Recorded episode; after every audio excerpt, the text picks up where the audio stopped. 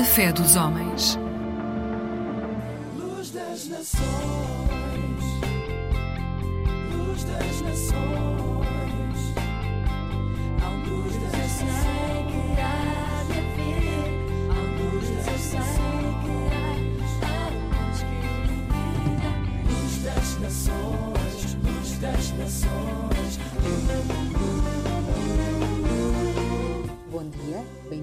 mais um programa da Aliança Evangélica Portuguesa. Nascer de novo.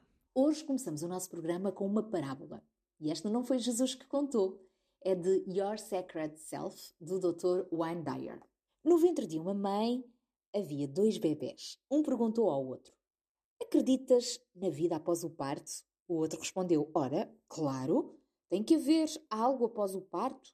Talvez estejamos aqui para nos prepararmos para o que seremos mais tarde. Oh, que loucura, disse o primeiro. Não há vida após o parto. Que tipo de vida seria essa? O segundo disse: Não sei, mas haverá mais luz do que aqui. Talvez andemos com as pernas e comamos com a boca. Talvez tenhamos outros sentidos que não podemos entender agora. O primeiro respondeu: Isso é um absurdo. Andar é impossível. E comer com a boca? Ridículo. O cordão umbilical fornece nutrição e tudo o que precisamos. Mas o cordão umbilical é tão curto, a vida após o parto deve ser logicamente excluída. O segundo insistiu: Bem, acho que há algo e talvez seja diferente do que é aqui. Talvez não precisemos mais desse cordão físico, sei lá. Mas o primeiro respondeu: Loucura. Além disso, se há vida, por que é que ninguém nunca voltou de lá? O parto é o fim da vida. E no pós-parto não há nada além de escuridão, silêncio e esquecimento. Não nos leva a lugar nenhum. Bem, eu não sei, disse o segundo, mas certamente encontraremos a mamã e ela cuidará de nós. E o primeiro bebê respondeu: Mãe, tu realmente acreditas na mãe? Isso é ridículo! Se a mãe existisse, onde é que ela está agora? E o segundo disse: Ela está ao nosso redor. Estamos cercados por ela. Nós somos dela. É nela que vivemos. Sem ela, este mundo não existiria e não poderia existir. Disse o primeiro. Bem, eu não a vejo, então é lógico que ela não exista. Ao que o segundo respondeu: Às vezes, quando estás em silêncio e te concentras e escutas, podes perceber a sua presença e podes ouvir a sua amorosa voz chamando lá de cima. Talvez esta tenha sido uma das melhores explicações do conceito de Deus. E eu pergunto: qual destes bebés é que representa a pessoa que nós somos? Será que nós somos como o primeiro bebê que duvidamos da vida para além da morte? Que duvidamos que temos um Deus que nos deu vida e que, mesmo sem o podermos ver, Ele está a cuidar de nós? Ou será que somos como o segundo bebê que acreditamos na luz um novo dia e que os braços de Deus estão a cuidar de cada um dos seus filhos?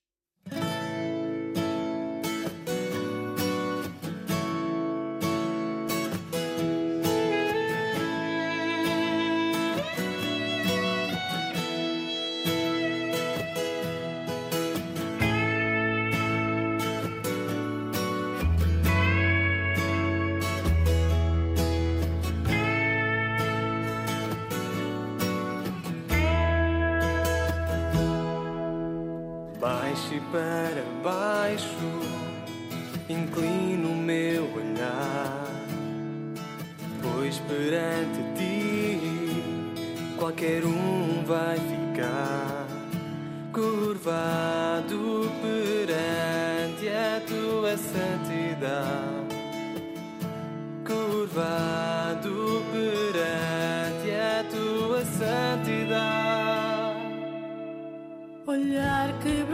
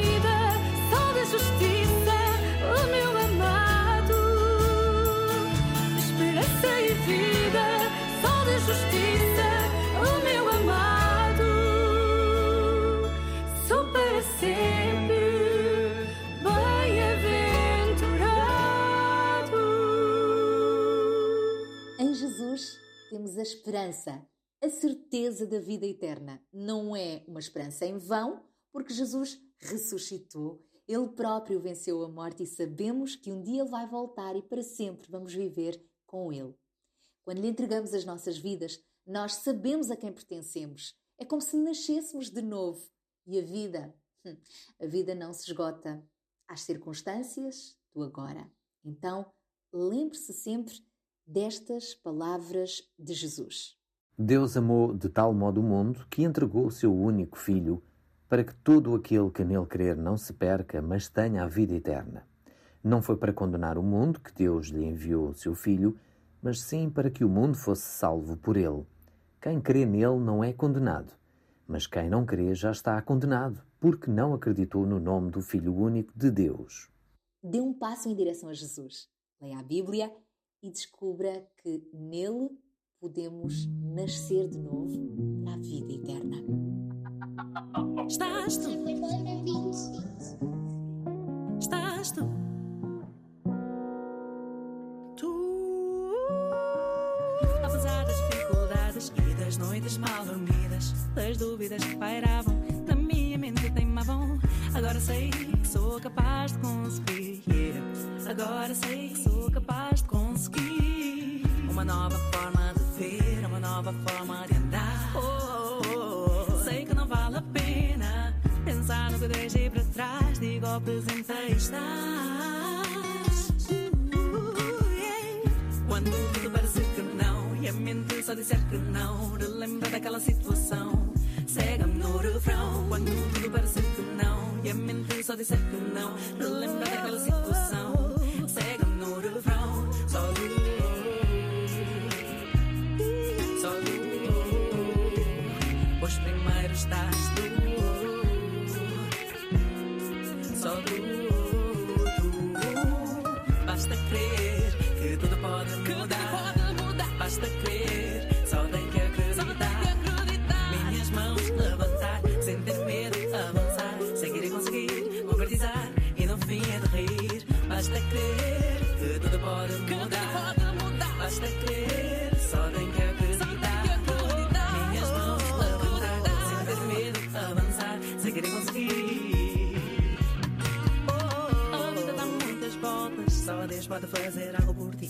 Olha para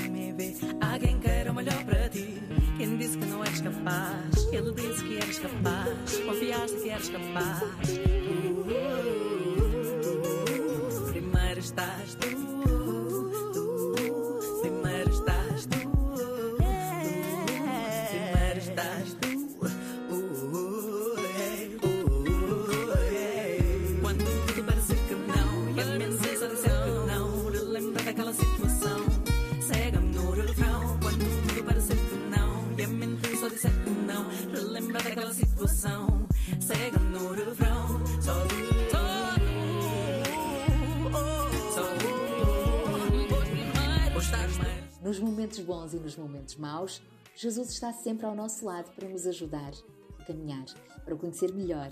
Leia a Bíblia e, a propósito, temos para lhe oferecer um devocional. Quer recebê-lo? Contacte-nos pelo telefone 21 771 0530 e visite-nos em www.aliancaevangelica.pt ou facebook.com barra Alianca Evangélica Portuguesa. Voltamos a estar juntos mais logo com o programa Caminhos. Então, até lá, se Deus quiser, o programa Caminhos na RTP2. Deus o abençoe. Jesus respondeu: Eu sou o pão da vida. Quem vem a mim nunca mais terá fome, e quem crê em mim nunca mais terá sede. João capítulo 6, versículo 35.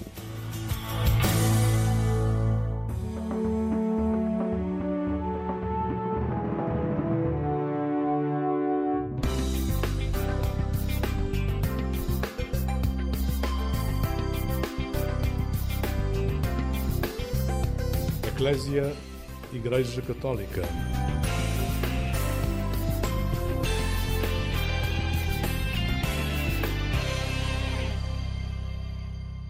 Olá, muito bom dia, bem-vindo a esta emissão do programa Eclésia da Igreja Católica, aqui na Antena 1 da Rádio Pública. Hoje vamos levá-lo numa viagem aos preparativos da Jornada Mundial da Juventude e, sobretudo, aquilo que são os dias nas dioceses, o momento que antecede o encontro mundial na capital portuguesa e que se espalha de norte a sul do país. Fique connosco, vai valer a pena. Convido agora a ouvir o Padre Borga, o conhecido Padre Borga, com o tema que criou para a JMJ 2023, exatamente JMJ.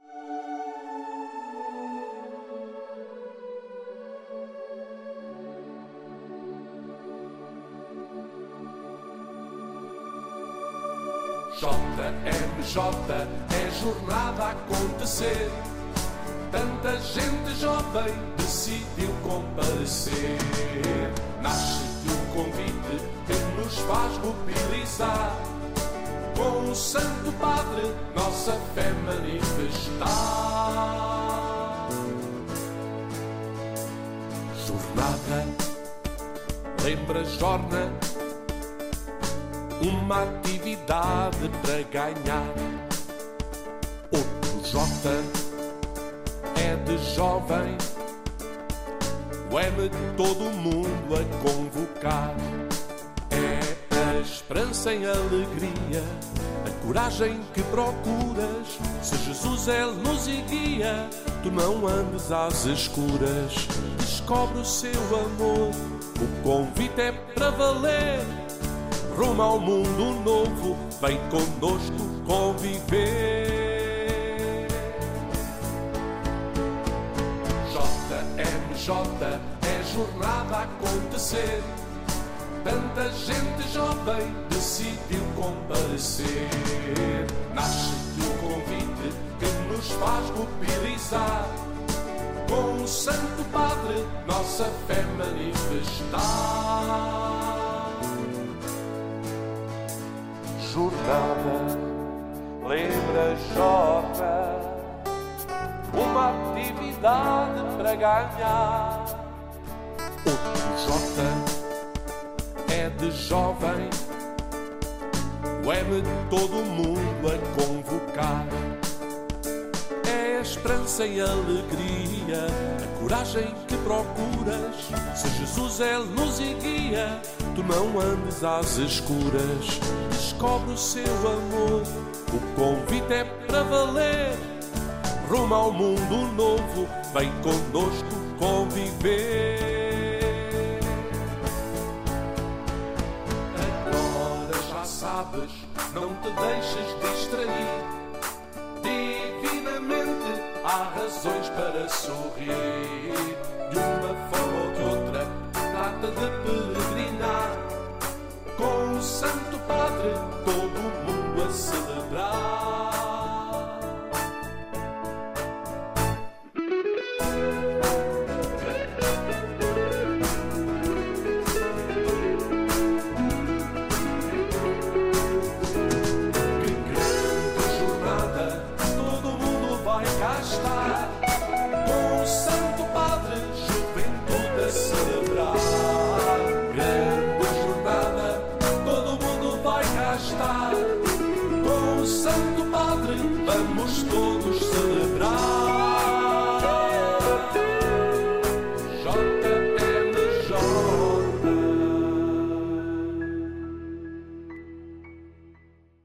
JMJ, o tema que o Padre Borga compôs para o grande encontro mundial que vai decorrer em Lisboa. É esse o tema desta emissão de- do programa Eclésia da Igreja Católica que eu acompanho aqui na manhã de domingo. A nossa reportagem esteve no Cadaval, um território do Patriarcado de Lisboa, onde os responsáveis dos comitês organizadores diocesanos fizeram a sua última reunião. Foram 21 meses de encontros de preparação para a JMJ 2023, de norte a sul do país, num trabalho que permitiu alargar fronteiras e criar cooperação entre as várias dioceses portuguesas. O jornalista Carlos Borges esteve no local e conversou com alguns dos participantes. Bom, o meu nome é Lara Saavedra, sou religiosa de Maria Imaculada e no qual estou responsável por esta relação com todas as congregações, movimentos, escolas católicas e universidades. Que importância é que teve este, este caminho conjunto, que até, portanto, já, já disseram que, que a JMJ ajudou que fosse feito com esta regularidade que, que, não, que não havia e que neste caso até é uma pena acabar, não continuarem a caminhar desta forma. Que importância é que teve? Eu acho que a jornada é um acontecimento que se vai viver em Lisboa, em agosto, mas que se viveu ao longo de todo este tempo em todo o país. E foi muito bonito ver como os símbolos foram por todo o país, não é? E como também as distintas dioceses aproveitaram isto para se juntar, para se reunirem e para unirem o que é pastoral em Portugal. Para juntos pensarem eh, isto que é a Igreja em Portugal e para juntos traçarem caminhos também de presente e de futuro. Creio que é importante por se conhecerem, por interagirem e por ser cada um não na sua paróquia com a sua paróquia, mas este sentido de uma igreja que é local, mas que é universal e que tem de sempre a alargar fronteiras, a passar para além do que é o meu território. Esta última reunião antes da jornada é uma até que juntam todos, movimentos, congregações, dioceses. Uh, como é que foi feito esse caminho com os movimentos e congregações e que importância é que tem juntarem-se todos para esta última reunião? Olha, sentimos desde o início esta necessidade de ir fazendo também caminho com os movimentos e congregações, as escolas católicas, também para, no sentido como parte, são parte da jornada, trazem muitos peregrinos à jornada, não é? E também a importância de, de contar com eles. Sobretudo acho que é isto, uh, sempre que a jornada foi pensada, é pensada em contar com. É uma, é uma jornada feita com e não uma jornada feita só para, não é?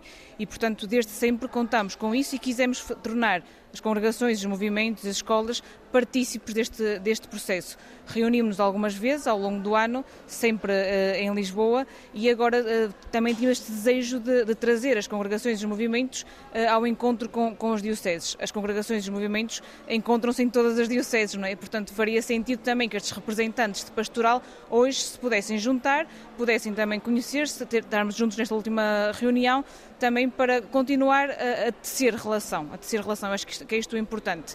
É pena de ser só agora, mas, mas foi também o melhor possível né, neste, neste caminho que, que traçamos em conjunto. E, e, é muito bom, sobretudo, que, que haja, que, que possa haver e que muitas congregações e, e, e, movimentos também venham hoje aqui ao Cadaval para nos reunirmos nesta que vai ser a última uh, reunião antes da, da Jornada Mundial da Juventude. Que dificuldades é que houve nesse caminho conjunto, por exemplo, neste caso, dos movimentos, congregações, escolas católicas, uh, tendo em conta que são mais do que as dioceses, do que os CODES. Uh, depois, para além de terem os caminhos próprios, não é? De terem grupos próprios, movimentos, movimentos próprios também de jovens. Uh, também era pedida a colaboração, por exemplo, para a própria realização da jornada e que eles não tivessem a fazer então um caminho só deles, com os deles, e que depois chegassem àquela semana e juntassem-se, não é? Eh, Eu não posso dizer que houve dificuldades, como muito houve desafios, mas o que sempre sentimos da parte das congregações e movimentos de escolas foi uma grande colaboração. Eh, Ao longo de todo o processo lançámos vários apelos, várias task forces que chamamos, não é? E as- o Caminho 23 sempre deu a cara por essas eh, task forces e, portanto, nisso as congregações, os movimentos e as escolas sempre se irão ao nosso encontro.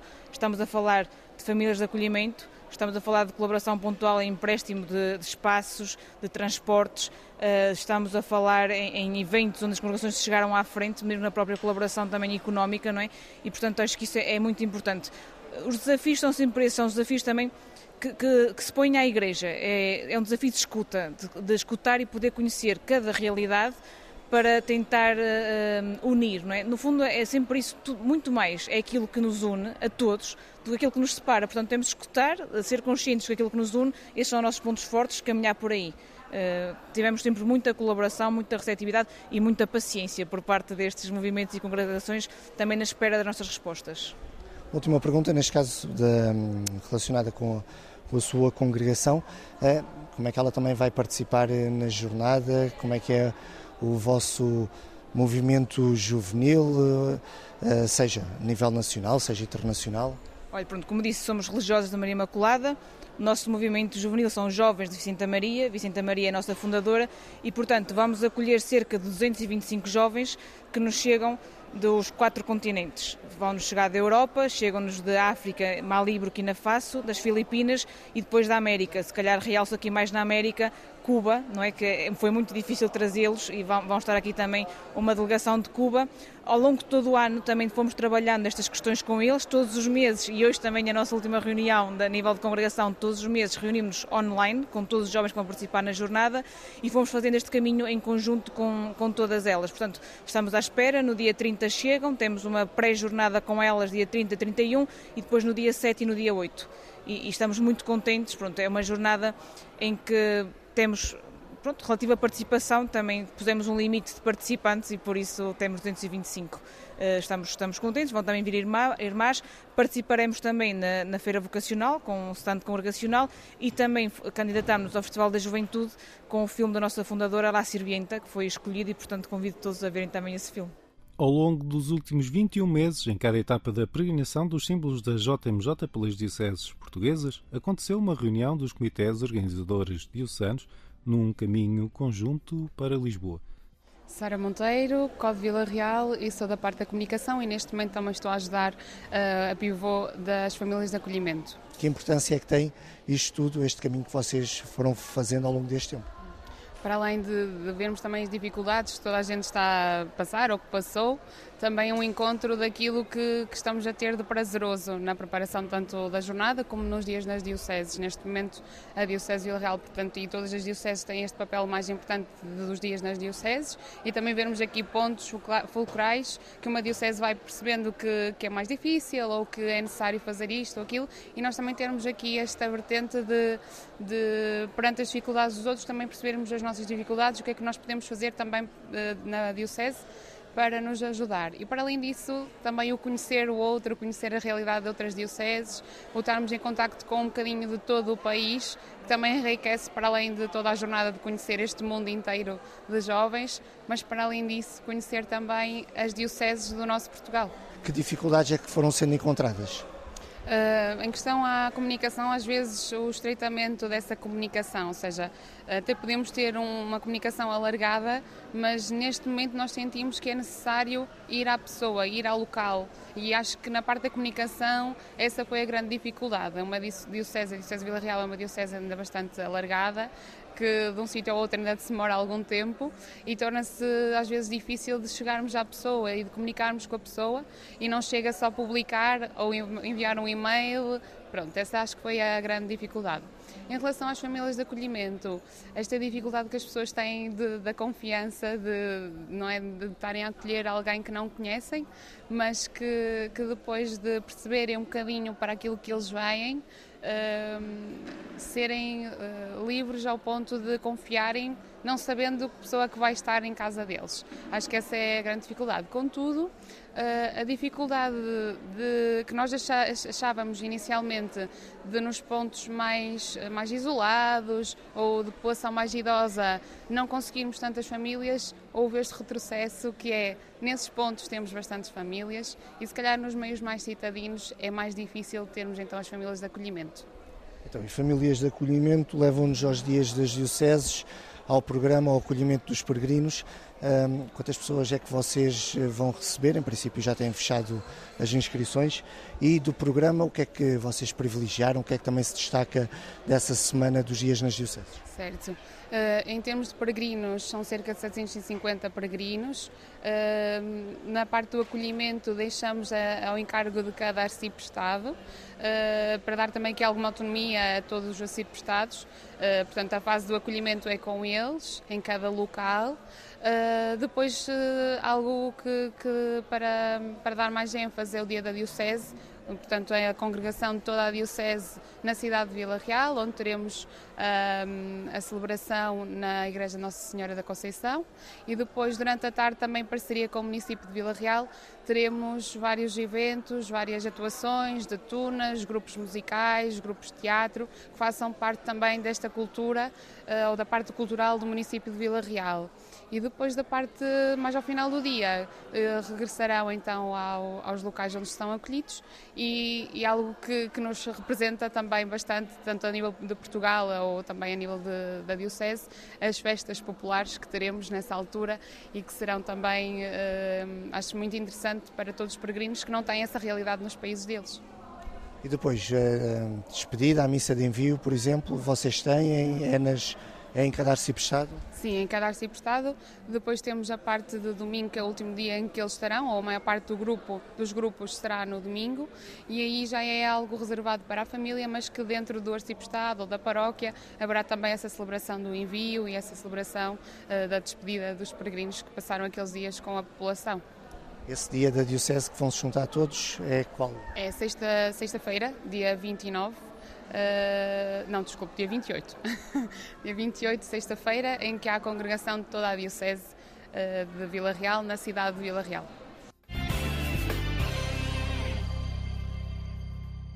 Faltam poucas semanas para este grande encontro mundial.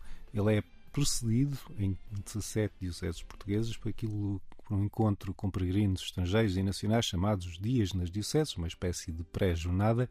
A esse respeito, conversámos com a irmã Conceição Borges, que é responsável do Comitê Organizador Diocesano de Bragança Miranda. Que importância é que tem este caminho que vocês foram construindo todos juntos para partilhar eh, alegrias, tristezas, desafios, tudo e mais alguma coisa? É mesmo, essa é, essa a importância, é caminhar juntos e, e a partilha. O facto de, de, sentirmos que não estamos sós, partilharmos as dificuldades, otimizarmos até os recursos ou as ideias ou as boas práticas de cada uma das dioceses, as dificuldades são praticamente as mesmas. De qualquer forma, isso reforça e, e transforma um pouco o nosso caminho para, para a positividade e para, para a esperança. E neste caso, dias nas dioceses, portanto, a semana anterior à jornada, o que é que destaca do vosso programa? Pontos fortes, por exemplo, para não estar a dizer mesmo tudo. Uh, quantos peregrinos é que vão receber? Como é que está esse acolhimento? Nós vamos receber cerca de 700 peregrinos uh, e que estão uh, em alguns espaços da nossa diocese. O maior grupo estará na cidade de Bragança e nas aldeias vizinhas que pertencem a esse conselho. Podemos destacar, sobretudo, uma, uma pastoral de proximidade no combate ao isolamento e à solidão nessas comunidades, também nas GPSS, mas sobretudo juntamente com as aldeias uh, que, que, estão, uh, neste caso, no Conselho de Bragança, mas também vão estar em Vila Flor e em Vimioso e Mirandela. E também, sobretudo, o reunir todos os jovens da Diocese que vão a Lisboa com os jovens que acolhemos numa grande celebração que vai acontecer no dia 30, às 10h30, na Catedral de Bragança. Outros pontos, depois cada um vive nas vigararias, arciprestados, é, o programa é um bocadinho esse? Sim, nós vamos receber o grupo em Bragança, que estará pela cidade, também no, no município de Vinhais e uh, nas aldeias à volta, onde fará um trabalho de missão. também na GPSS de Bragança e na, na, no espaço também do município de Vinhais. Outro grupo estará na, em Mirandela, terá mais ou menos as mesmas dinâmicas, e em Vila Flor, que é um grupo de polacos, estamos também ainda a desenhar alguns pormenores, e no Conselho de Vimioso, mas a maior parte ou quase todos eles terão este trabalho de proximidade no combate ao isolamento e à solidão.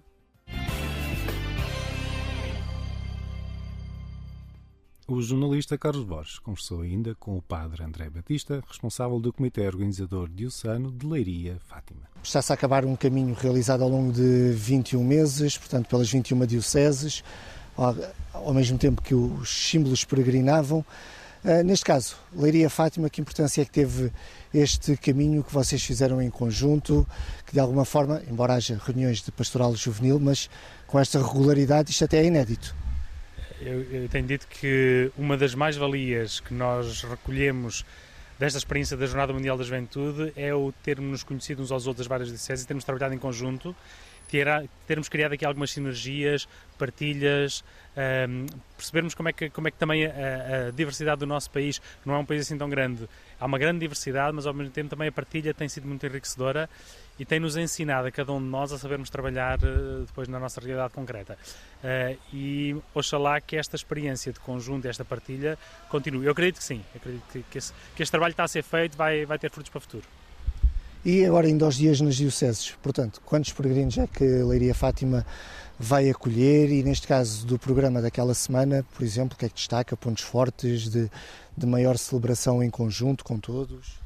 Nós vamos eh, acolher 7.500 jovens de 50 nacionalidades eh, dos cinco continentes, vamos ter pronto, uma representatividade de todo o mundo ehm, e vamos ter dentro do nosso programa, vamos ter sobretudo dois grandes momentos diocesanos. Um de, de- de reunião presencial, outra de, de- união espiritual, digamos assim. Vamos ter na, na sexta-feira à noite todos os pontos onde os jovens vão estar acolhidos, vamos ter uma procissão de velas. Portanto, toda a Diocese vai estar iluminada pela de, por uma procissão de velas comum eh, a toda a Diocese, mas em cada ponto onde, os, onde os, os peregrinos vão estar a ser acolhidos. E depois, no dia 29, no sábado, vamos reunir-nos todos em Leiria, numa celebração conjunta da parte da manhã, com cerca de 30 bispos que já estão inscritos e, que vão estar connosco, cerca de 300 padres, e depois todos os 7.500 jovens que vão estar, mais toda a Diocese, os peregrinos diocesanos que vão estar na jornada vêm também para aquele dia, e depois à tarde vamos encher a cidade com alegria, com festa, com vários eventos eh, culturais, eh,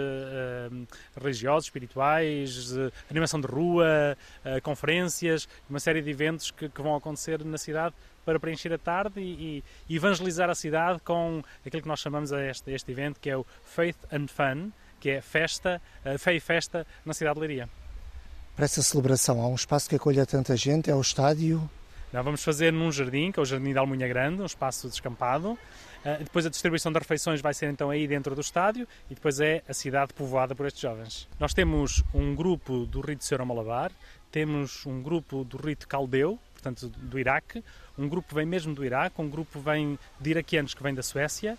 Uh, e temos também uh, um outro grupo do Egito que era para vir, mas entretanto não vem, mas pelo menos estes, estes ritos diferentes vêm rito Ciro Maralbar, o rito Caldeu, eh, que vai ser uma riqueza para nós também nesta diversidade de cultos católicos. Muito obrigado aos nossos convidados. Este é o programa Eclésia da Igreja Católica, aqui na Antena 1 da Rádio Pública. Um bom domingo para si que nos acompanha a caminho da JMJ Lisboa 2023. É incontornável ouvir o hino deste grande encontro, à pressa no ar.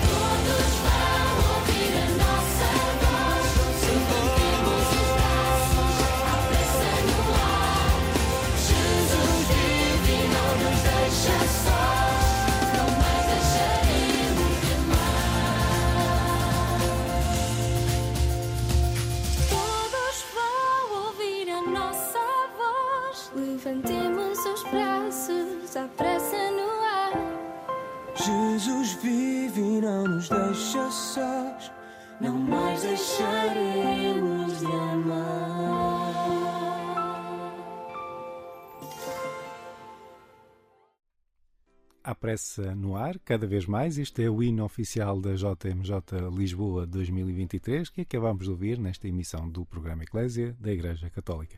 Um bom dia para si que nos acompanha desse lado. Agora tenho outra história para lhe contar que vai marcar este domingo. É a ordenação episcopal de Dom Joaquim Dionísio, que o Papa nomeou a 26 de maio como Bispo Auxiliar do Porto. O jornalista Paulo Rocha teve a oportunidade de conversar com o novo Bispo português. Como é que, como é que entende hoje o, o, o papel do, de um bispo numa, numa diocese? É, é uma função de liderança, eh, quer queiramos, quer não, os olhos estão voltados para ele, não é? Sim, embora no meu caso penso que essa liderança será assumida pelo, pelo Dom Manuel Linda, eh, mas depois, como Bispo Auxiliar, com certeza disponível para colaborar, eh, para ajudar e eh, certamente com, com essa vontade de ajudar a edificar a Igreja, sim. Mas é uma missão difícil, exigente e espero poder corresponder. E é uma missão que se reveste nos dias de hoje com particular, enfim, com um enquadramento diferente, no sentido de a Igreja é chamada à corresponsabilidade, à sinodalidade, aí a função do Bispo também é diferente. Sim, o Bispo aparece mais como um animador, um congregador e alguém que está, que ajuda, que aponta caminho e, sobretudo, que cria espaço para que muitos mais possam ser igreja, viver a igreja, crescer a igreja, entrar na igreja e, portanto, neste caso, o, o, o bispo é alguém que está ali para colaborar. Sim. E o que é que leva, Dom Joaquim Dionísio, o que é que leva da sua experiência no, na Diocese de, de Lamego, uh, no Santuário da Lapa, o que é que leva para o Porto?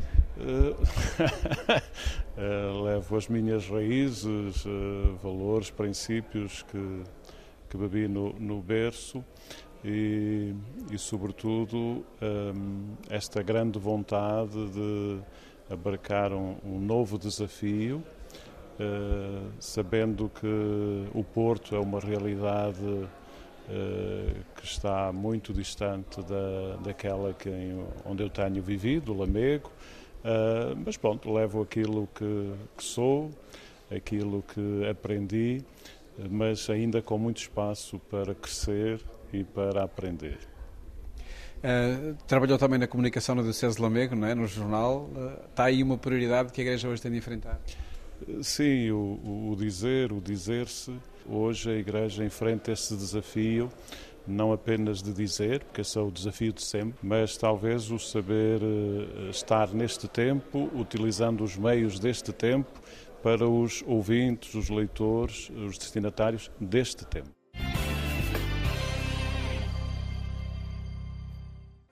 Muito obrigado a Dom Joaquim Dionísio. Ele vai ser ordenado hoje bispo em Lamego, a sua diocese de origem, para depois dar cumprimento à missão que o Papa lhe confiou a 26 de maio, quando o nomeou auxiliar da diocese do Porto. Chega assim ao fim esta emissão do programa Eclésia da Igreja Católica. Eu sou Otávio Carmo, jornalista. É sempre um gosto estar deste lado. A nossa emissão volta à sua companhia aqui na Antena 1 da Rádio Pública, como habitualmente, na madrugada de quarta para quinta-feira, pouco depois da meia-noite. Até lá, despeço-me com votos de um santo domingo e uma vida feliz.